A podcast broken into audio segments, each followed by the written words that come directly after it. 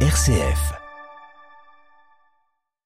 Homme politique d'affaires, de médias, vitrine de la péninsule, Silvio Berlusconi est mort hier à 86 ans. Quelle empreinte laisse-t-il en Italie? On en parle avec Giuseppe Bettoni, politologue à l'université Tor Vergata de Rome. Une démonstration de force pour montrer son unité face à la Russie. L'OTAN débute 10 jours d'exercices militaires inédits. Les États-Unis accusent la Chine de l'espionner depuis Cuba. Pékin aurait installé une base d'écoute à 160 km des côtes de Floride. Un mois après les élections législatives, la volonté des votants va-t-elle être respectée en Thaïlande? Le chef du parti pro-démocratie, largement élu face aux militaires, subit, nous l'entendrons, un déluge d'accusations et de procédures. L'exploitation des enfants pour la première fois depuis 20 ans, les chiffres augmentent. Nous verrons dans quelle région avec l'UNICEF. Radio Vatican, le journal, Marine Henriot. Bonjour, un protagoniste de la vie politique italienne, au tempérament énergique. Les mots du pape François depuis l'hôpital pour rendre hommage à Silvio Berlusconi. François fait parvenir un télégramme à la fille aînée de l'ex-cavaliere. Il invoque du Seigneur la paix éternelle pour lui et la consolation du cœur pour ceux qui pleurent sa disparition. L'ancien président du Conseil italien est mort hier matin après avoir participé à l'écriture de l'histoire italienne ces dernières décennies. Nous reviendrons sur son empreinte dans notre dossier en fin de journal. Le pape François qui poursuit sa convalescence à l'hôpital Gemelli à Rome. Hier, sa journée a été calme, précise le dernier communiqué du Saint-Siège, avec le déroulement clinique attendu. C'est le plus grand exercice militaire depuis sa création. L'OTAN a débuté hier en Allemagne un exercice appelé Air Defender 2023. Il mobilise plus de 10 000 soldats de 25 nations pendant 10 jours. Les détails à Berlin avec euh, Delphine Nerbolier. Plusieurs centaines de décollages et atterrissages, des badauds venus observer les appareils militaires de toutes sortes. Le premier jour de cet immense exercice aérien de l'OTAN s'est déroulé sans accroc. C'est en tout cas ce qu'a commenté hier lundi les représentants de la Bundeswehr qui organisent la logistique très complexe de ces manœuvres. Ces exercices se déroulent dans trois zones aériennes, au nord, à l'est et au sud de l'Allemagne, et mobilisent 10 000 soldats. Le scénario est sur le papier assez simple. L'est de l'Allemagne est sous occupation d'une alliance militaire étrangère les livraisons d'énergie du pays sont réduites, des campagnes de désinformation se multiplient et Berlin appelle l'OTAN à l'aide. Officiellement, ces manœuvres servent à renforcer l'alliance atlantique et n'a pas pour but de provoquer qui que ce soit, et pas particulièrement la Russie. C'est ce que le chef de l'armée de l'air a déclaré hier en Allemagne. Selon lui, cet exercice est un signal pour les membres de l'OTAN et la preuve que l'Alliance atlantique peut se défendre. En marge des manœuvres, des retards ont été notés dans les vols de passagers civils à l'aéroport de Hambourg, des perturbations qui devraient durer dix jours. Berlin, Delphine Arbolier pour Radio Vatican. L'ancien président américain Donald Trump devant le tribunal fédéral ce mardi à Miami. C'est une première dans l'histoire de la démocratie américaine. Le milliardaire est inculpé pour euh, sa gestion négligente de secrets d'État après son départ de la Maison Blanche. Il est accusé d'avoir conservé des documents confidentiels où figuraient notamment des informations sur les armes nucléaires. On reste aux États-Unis où depuis quelques jours, une question est au cœur de l'actualité la Chine a-t-elle passé un accord avec Cuba pour y installer une base d'espionnage? Cette révélation du Wall Street Journal dans un contexte de grande tension entre Washington et Pékin a été contredite par l'administration Biden, sauf que depuis, un responsable américain a assuré que la Chine développait bien ses opérations d'espionnage à Cuba et ailleurs. À New York, Loïc Laurie. En 2019, la Chine a perfectionné ses sites de collecte de renseignements à Cuba. Le fait est bien établi dans les dossiers du renseignement américain, selon un responsable anonyme. D'après cette source, Joe Biden et son administration, sitôt arrivés à la Maison Blanche, auraient été informés des efforts de Pékin pour installer des bases à travers le monde, et en particulier donc sur l'île Castriste au large de la Floride. À l'entendre, l'actuel président américain aurait donc hérité de cette situation situation qui n'en reste pas moins pour lui très sensible politiquement et diplomatiquement. Accusé par l'opposition d'être trop faible face à la Chine et face à Cuba, Joe Biden, en quête d'un second mandat, pourrait être tenté de taper fort sur la table, sauf qu'il dit aussi espérer un dégel entre Washington et Pékin, avec qui les relations sont exécrables. C'est donc avec discrétion et précaution, selon le responsable qui s'exprimait il y a quelques jours, que la Maison Blanche répondu jusque-là au projet chinois. New York, le écloury Radio Vatican. Six ans après avoir claqué la porte de l'UNESCO, les États-Unis demandent à réintégrer l'agence onusienne. Washington, qui avait d'abord gelé les fonds attribués en 2011, accusant l'UNESCO d'être pro-palestinienne. L'UNESCO, depuis, s'est réformé, a donné plus de pouvoir à la Jordanie. Les États-Unis étaient sortis de l'UNESCO en même temps qu'Israël, qui pour l'instant ne prévoit pas de revenir dans le giron de l'organisation. Le président palestinien Mahmoud Abbas est arrivé ce matin à Pékin pour un déplacement de cinq jours. C'est sa cinquième visite officielle en Chine.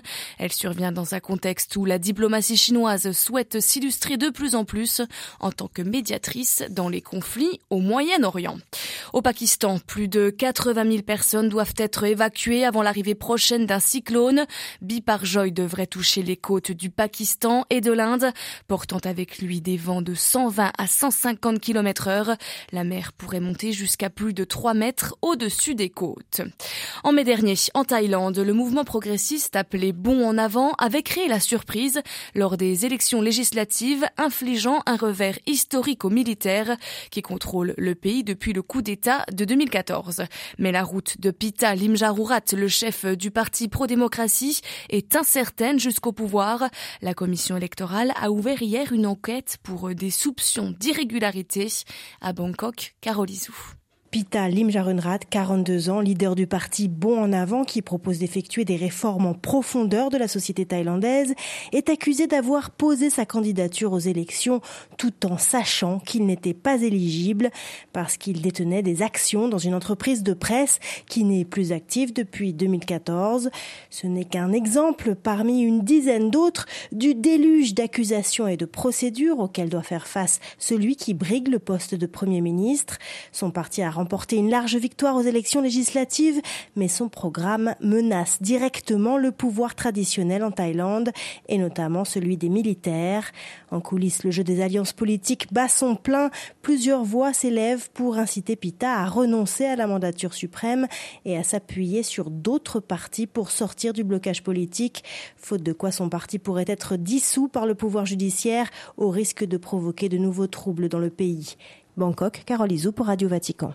16 ans après l'avoir euh, quitté, l'Érythrée revient dans l'IGAD, l'autorité intergouvernementale pour le développement en Afrique de l'Est.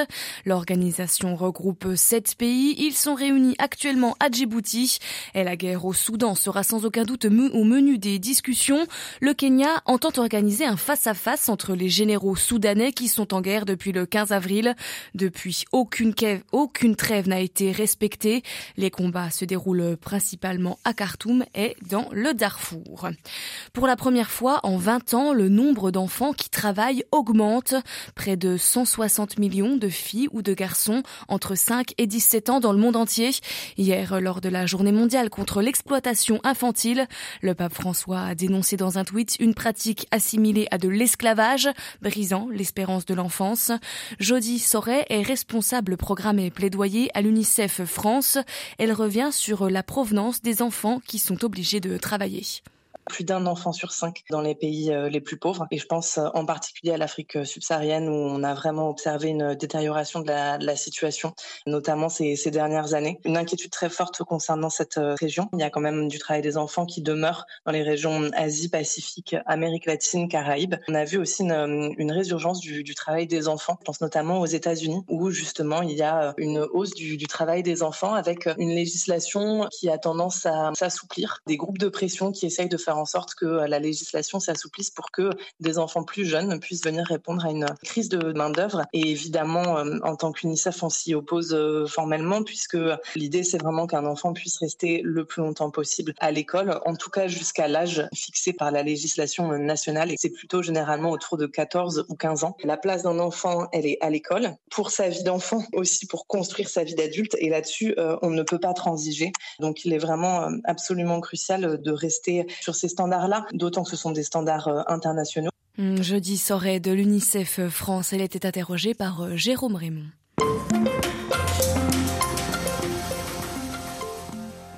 Monument incontournable de la politique et de la société italienne, Silvio Berlusconi est décédé hier matin à Milan à l'âge de 86 ans. L'ancien président du Conseil est resté 9 ans au pouvoir au total, une longévité politique notable dans une péninsule instable. Un deuil national sera observé demain en Italie où des funérailles d'État auront lieu à 15h à la cathédrale de Milan, présidée par l'archevêque de la cité lombarde, monseigneur Delpini. Silvio Berlusconi, homme d'affaires, de médias, de politique, de sport, il a marqué d'une empreinte indélébile la vie publique de son pays, lui offrant ombre et lumière, scandale et succès. On en parle ce matin avec Giuseppe Bettoni, le politologue à l'université Tor Vergata de Rome, revient d'abord sur le lien particulier malgré les frasques tissées par l'ex-cavaliere avec le peuple italien. On l'écoute. Berlusconi était l'homme à succès par définition. C'est clair qu'au-delà maintenant d'être pour ou contre, politiquement parlant, c'est un homme qui a participé à l'écriture de l'histoire des dernières 35 années. C'est un homme qui a construit avec un patrimoine immobilier, un royaume littéralement, un empire télévisuel dans une période tout à fait particulière. C'est un homme de sport. Il a gagné euh, en plus de 30 ans, je ne sais pas combien de championnats italiens, plus 5 euh, coupes des champions européens c'est quand même euh, pas banal. Et c'est un homme qui, d'une manière ou d'une autre, les dernières 30-35 années, a caractérisé l'histoire euh, de l'Italie après main propre. Donc euh, oui, beaucoup de gens y sont très affectionnés, beaucoup de gens ont cru dans son mythe, donc il représente un exemple pour des millions d'Italiens. Quelle a été son empreinte et sa tactique dans la vie politique italienne? L'homme qui a littéralement participé à la construction du bipolarisme italien, qui a montré après toute une histoire italienne de politique sans une vraie caractérisation personnelle. Avec lui, c'est d'abord l'homme. Il a mis son image, son visage, son nom en avant partout, sur la représentation personnelle, sur la manière de communiquer, sur l'utilisation de l'image et de l'argent. Il a sans doute fait école en Italie, mais pas qu'en Italie. Hein. Donc euh, aussi dans beaucoup d'autres pays, il est devenu une sorte d'exemple. Il y a une superposition entre entreprise, marketing et politique. Le parti entreprise. Hein, N'oublions jamais, en 94, Forza Italia n'avait aucune cellule sur le territoire. Qui devenait la cellule et le leader local de Forza Italia était le directeur de Fininvest, cette filiale financière. Et c'est d'ailleurs probablement dans toute l'histoire de la République italienne les seules deux années où vous avez vraiment un parti de type national.